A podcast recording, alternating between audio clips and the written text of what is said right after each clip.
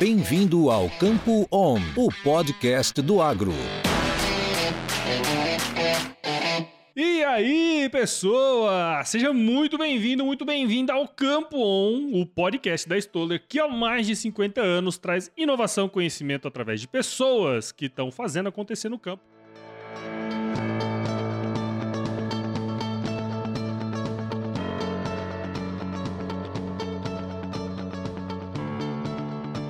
E este episódio aqui, veja só, é o primeiro de uma série de três que nós vamos falar sobre indutores de resistência, né? A gente fez umas perguntinhas lá no Instagram da Stoller e nós percebemos que a maioria da galera não sabe o que é indutores de resistência. Então, nós vamos fazer uma série inteira só para falar sobre isso. E para começar essa trilogia, nós vamos começar pela base, sobre os mecanismos de defesa de plantas a patógenos. E para falar com a gente sobre isso, eu tô aqui com a dupla Inaya Fagundes Nakarate e Dyson Brandão. A Inaya é engenheira agrônoma pela Universidade Estadual de Montes Claros. Ela tem mestrado e doutorado em fitopatologia pela nossa querida Universidade Federal de Viçosa e atua como desenvolvimento de mercado da Stoller lá em Tocantins, Maranhão e Pará. Roda bem ali no nortão do Brasil. E o Dyson é engenheiro agrônomo também pela Exalc onde fez o seu mestrado em fitopatologia e atualmente trabalha com pesquisa e desenvolvimento lá na Stoller. Turma, muito obrigado por estarem aqui com a gente e sejam muito bem-vindos ao Campo On Podcast.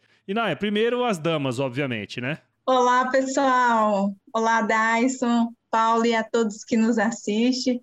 Eu que agradeço a oportunidade, é uma satisfação estar aqui com vocês e falar de um tema bastante relevante para a nossa agricultura, falar de indução de resistência, então nosso bate-papo vai ser bastante interessante. É isso aí, muito bom. E aí, Daiso, como é que estão as coisas? Tudo jóia. Olá, Paulo. Olá, Inaya. É, primeiramente, muito obrigado pelo convite. Eu acho que é um tema aí bem interessante e que você já até adiantou, né? Tem muitas dúvidas para a gente sanar aí, né? exatamente, exatamente, cara. Nós vamos falar hoje, obviamente, como nós começamos aqui, comentamos, vão ser três episódios, né? Nós vamos falar agora, nesse primeiro episódio, sobre a parte de mecanismos de defesa aí da planta, né? Depois nós vamos falar mais especificamente sobre indução de resistência e no último episódio nós vamos fazer umas perguntinhas aí, vamos responder algumas perguntas sobre o tema indu indução de resistência aí. Mas para a gente começar esse episódio, como vocês sabem, né, no podcast aqui sempre quando tem gente nova é muito legal a gente conhecer um pouquinho da história. Então, Inaya, começa aí um pouquinho, fala um pouquinho de você pra gente. Bem, pessoal, eu sou mineira, natural da cidade de Montes Claros, que fica no norte do estado de Minas Gerais. E as minhas influências aí do campo vêm desde o berço, então meu pai, meu avô sempre me incentivaram. E sob essas influências eu decidi pela agronomia. Me formei em agronomia pela Universidade Estadual de Montes Claros e depois eu fiz pós-graduação, mestrado e doutorado na área de fitopatologia na Universidade Federal de Viçosa. Bem, pessoal, eu trabalhei com controle biológico durante o meu mestrado e durante o doutorado as pesquisas elas foram mais voltadas para a indução de resistência, que é o, o tema central aqui do nosso bate-papo. Então vai ser muito legal. E depois aí do meu doutorado, eu iniciei como professora e pesquisadora em um instituto educacional aqui no estado do Tocantins.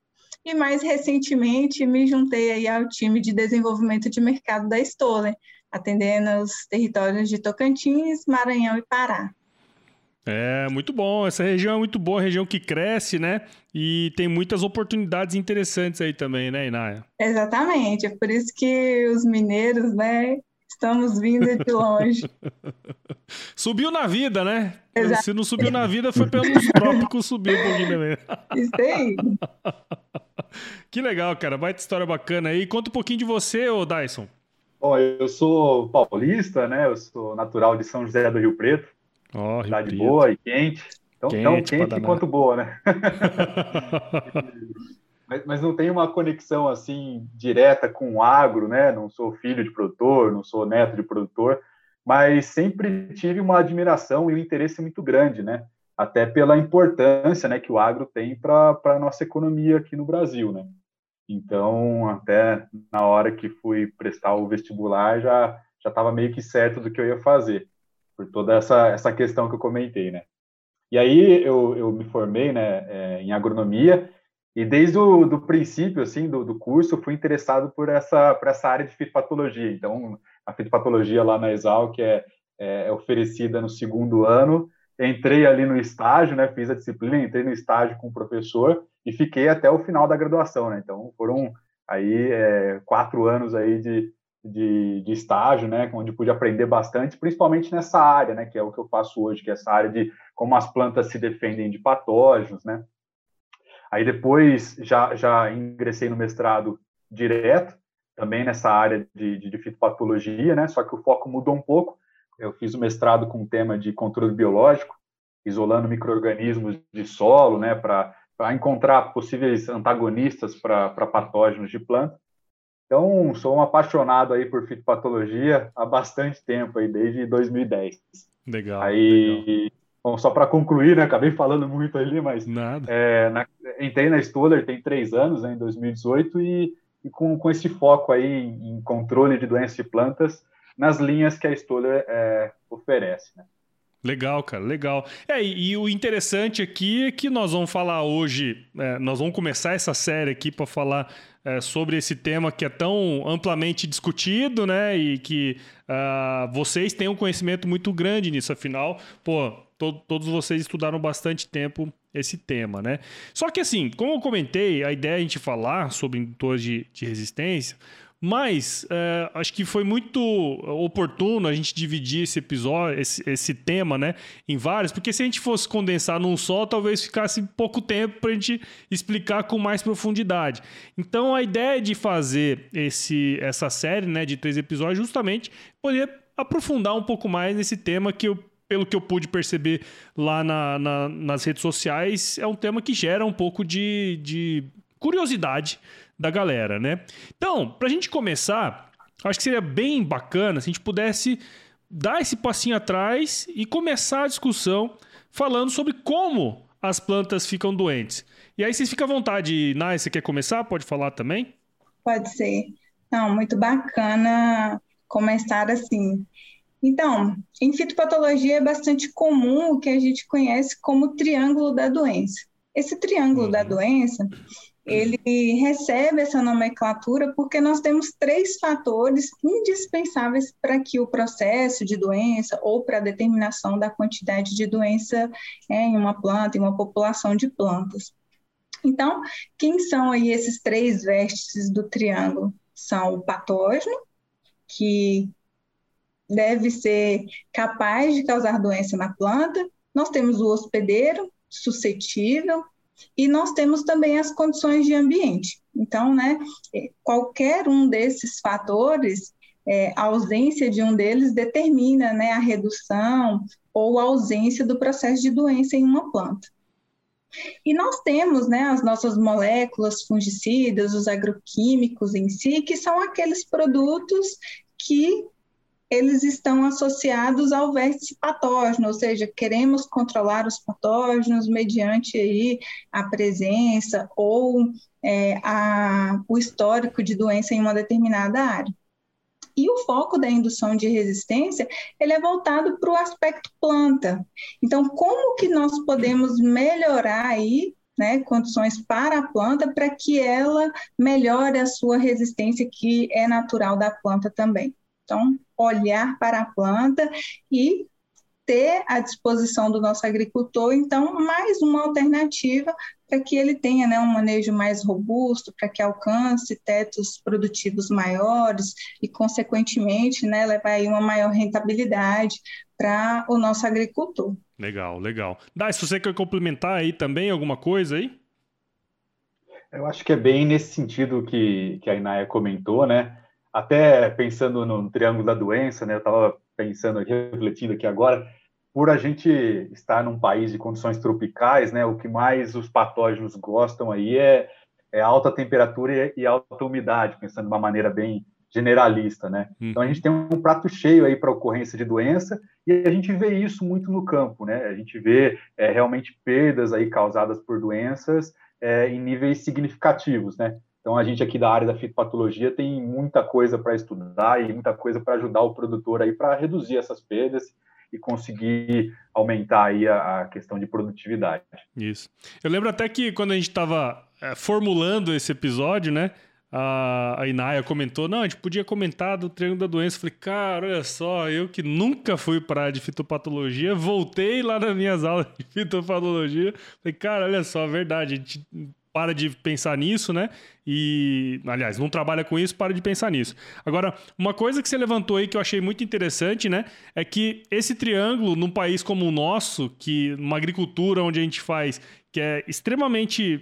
É eu não diria inóspito, mas é inóspito, né? No, no, fundo é isso. A gente tem água pra caramba, luz pra caramba, né? Calor e tudo mais. Então, é, estudar esses aspectos entender um pouquinho mais a, a, teoria por trás disso pode trazer muita vantagem para o agricultor, né? Vocês concordam?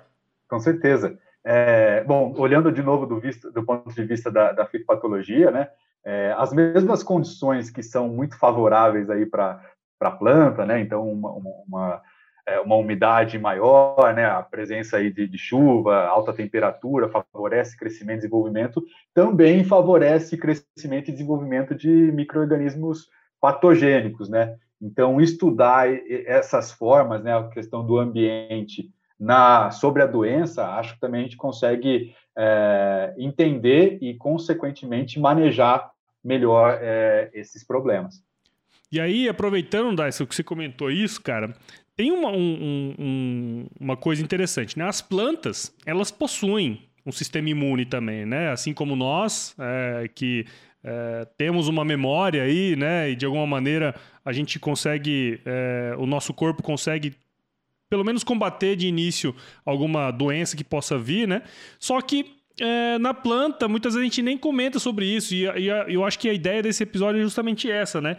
A gente mostrar que existe isso na planta e que se você entender um pouco, você pode tomar algumas decisões interessantes, né? Sobre essa questão da imunidade, tem como você comentar um pouco pra gente sobre isso, cara? Claro, claro, com certeza. É, são sistemas de defesa aí é, diferentes, né? O nosso é bem mais complexo, né? Uhum. A gente uhum. tem é, muito mais coisas aí, células específicas aí trabalhando na nossa defesa, mas a gente consegue traçar paralelos muito interessantes, né? É, a planta também tem o seu sistema é, de defesa e, por exemplo, quando a gente pensa em reconhecimento de um ataque de um patógeno, são coisas até parecidas, né? Tanto na nossa célula como na célula da planta, nós temos receptores que identificam moléculas de patógeno. Né? Por exemplo, a gente, nós e as plantas somos capazes de reconhecer uh, moléculas vindas de bactéria e aí, depois disso, ativar um sistema de defesa, né, mecanismos de defesa que vão nos ajudar a defender desse possível ataque. Então, uh, eu acho que a gente consegue, fazendo esse paralelo aí, a gente consegue entender que nas plantas elas também têm a capacidade de reconhecer que está sendo atacada, ativar e formar eh, barreiras, né, mecanismos de defesa que vão, de fato, ajudar ela a se defender.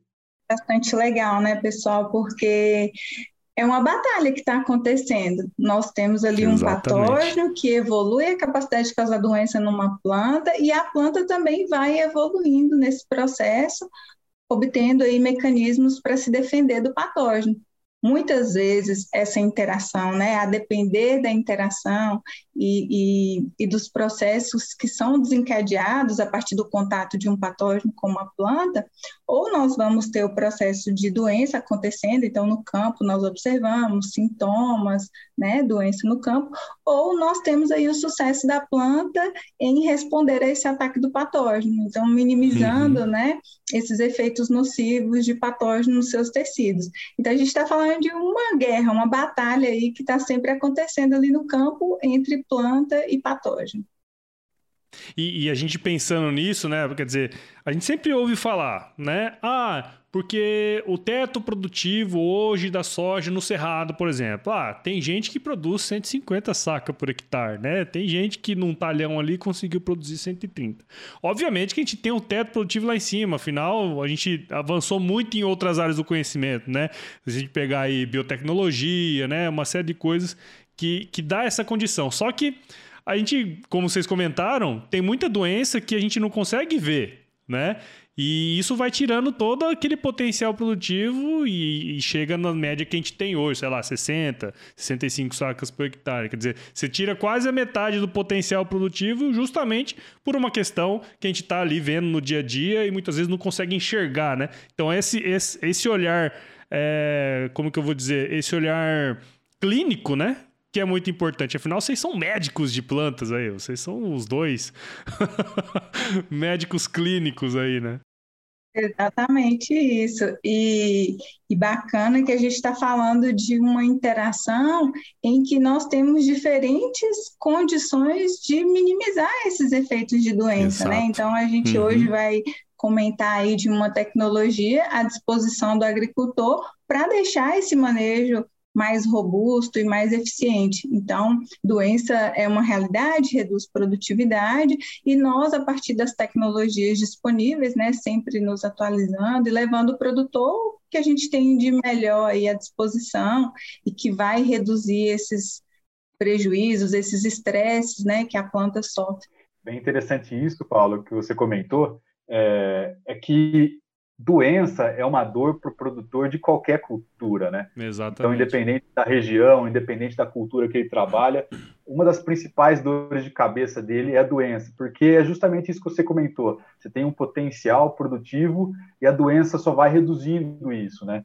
Então, uma coisa que certamente ele presta muito atenção é no manejo fitossanitário que ele faz na cultura dele. Exato, exato, exatamente. Tem que ficar muito ligado, né, nesse, nesse processo, né? Porque é, do jeito que é a agricultura hoje, independentemente de qual seja a cultura, é, é, o, é, o, é o, ajuste fino, né? Porque a gente está num, num, nível mais elevado mesmo, né? Então é o ajuste fino, é o olhar mais criterioso, né? É o conhecimento técnico por trás de todo aquele manejo que a gente faz no dia a dia, né? Exatamente. Mas... E aí, até voltando na, na questão do triângulo da doença, que acabei pensando aqui agora, uhum. é, esse ajuste fino que você comentou é bem verdade, né? Porque de uma safra para outra, de um ano para o outro, muda um pouco as condições ambientais, é, a presença ali, às vezes, de, de, de, uma mutação em algum patógeno específico deixa ele mais resistente a algum fungicida, a própria troca de cultivar do, que o agricultor vai colocar ali, pensando nas culturas anuais, claro, né?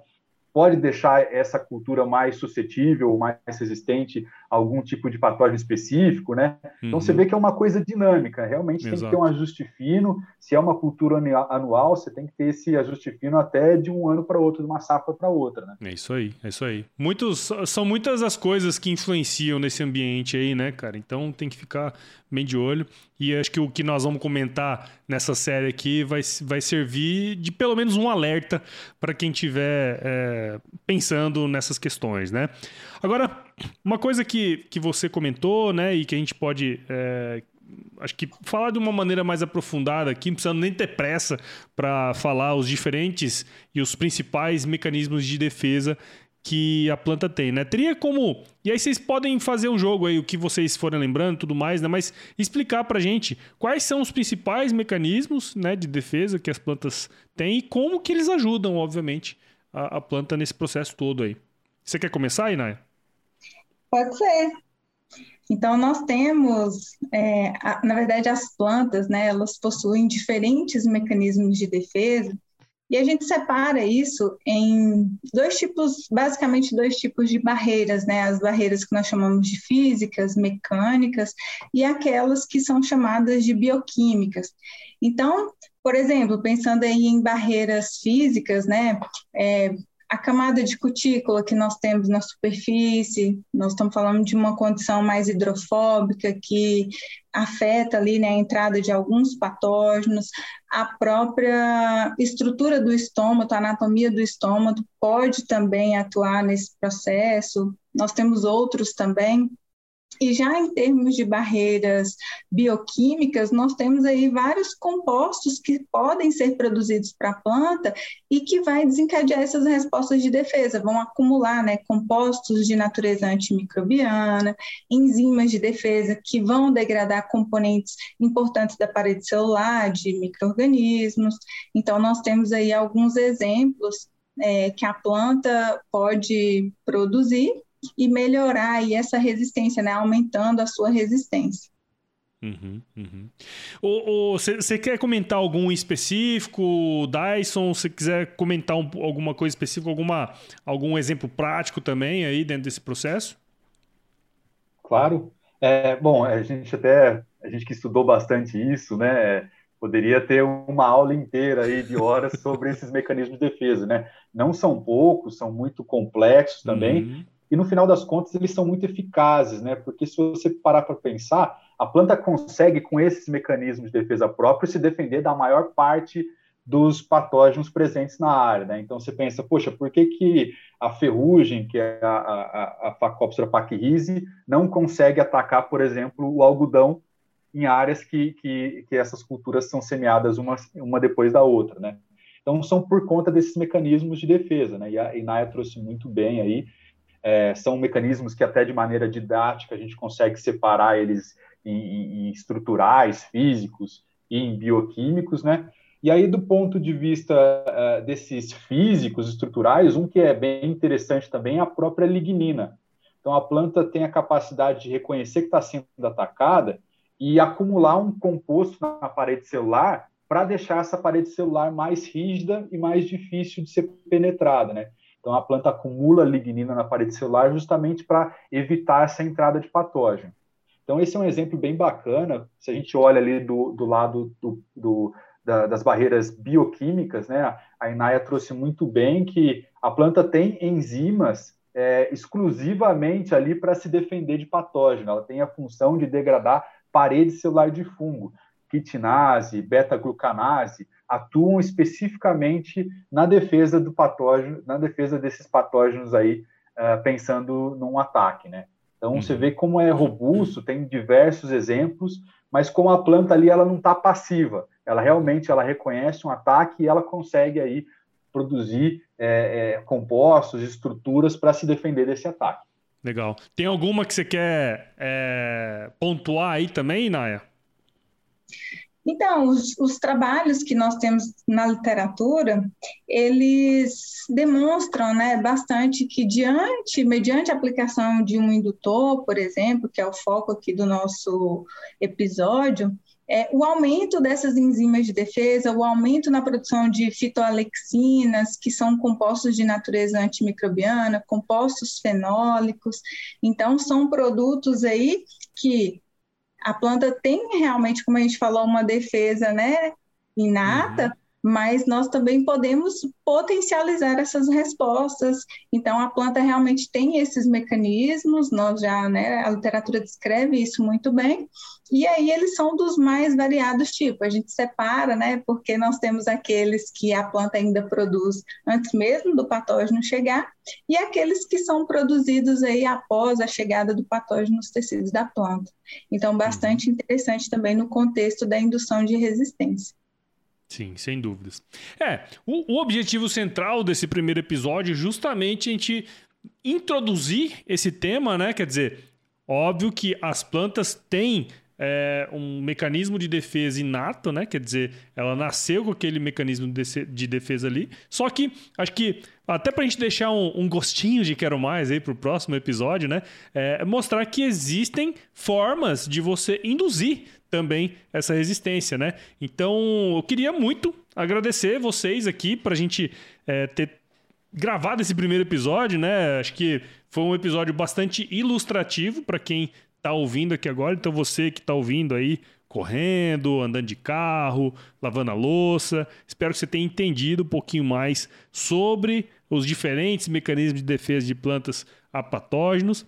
E, cara, é, presta atenção em toda essa série aqui. No próximo episódio vai ter. A gente vai falar com mais profundidade sobre a indução. Então, Inaya, Dyson, muito obrigado por participar aqui com a gente aqui no Campão. Espero que a turma tenha entendido mais aí sobre esse tema tão interessante, essa introdução desse tema aqui. Obrigado, viu, Inaya? Imagina, eu que agradeço. É um prazer estar aqui com vocês e trazer novas informações em novos episódios e trocar ideias é sempre bastante positivo. Isso aí. Valeu, Dyson. Valeu, obrigado, Paulo. Obrigado, Inaya. Esse realmente é só um, um, um tira-gosto, né? E aí no, no próximo episódio a gente vai aprofundar um pouco mais como que a gente pode utilizar desses mecanismos de defesa para colaborar com o nosso manejo sanitário. Muito obrigado. Exatamente, exatamente. E pessoal, pra galera aqui que escutou esse episódio, né, a pessoa que tá dirigindo, né, muitas vezes não, não tá ainda com acesso ali a, ao celular, né, mas para quem queira seguir o trabalho de vocês aí, como que a gente pode encontrar? É, eu tô no LinkedIn, pessoal. É, Inaya Nakarate, vocês vão me encontrar lá. Não é um nome tão difícil de encontrar também. vocês vão me achar fácil. Legal. E eu fico à disposição, tá? Quem quiser conversar a respeito, tirar suas dúvidas, Isso fico aí. à disposição. Muito bom. E você, Dyson, como é que a gente pode te encontrar, cara? Bom, eu também tô, tô na rede social aí do LinkedIn, né? Dyson Brandão. O Dyson é com Y, acho que vocês vão ver na descrição. Ah, mas estou lá aberto aí a qualquer contato, qualquer eh, dúvida que possa surgir. Estou aberto aí a, a próximos contatos. Legal, legal. Muito bom, então. Para você que ouviu esse episódio até agora e gostou desse, desse episódio introdutório do que nós, vamos é, que nós estamos fazendo aqui sobre indutores de resistência em plantas, considere é, compartilhar esse episódio com alguém, cara. Se você ficou aqui até agora, quer dizer que você gostou. Então o podcast cresce na medida em que você compartilha também. Então, se você quiser compartilhar o Campo On, a gente está disponível no Spotify e em qualquer outro agregador de podcast. Siga a Stoller nas redes sociais, nós estamos presentes em todas elas. E visite o site da Stoller também, o www.stoller.com.br. Lá você vai encontrar muito material aí relacionado a esse tema e também a outros temas do nosso querido agronegócio. Pessoal, muito obrigado de novo aí, viu? Espero que a turma fique com gostinho de quero mais para o próximo episódio. Obrigado, Paulo. Até o. Foi um próximo episódio. prazer. Até lá.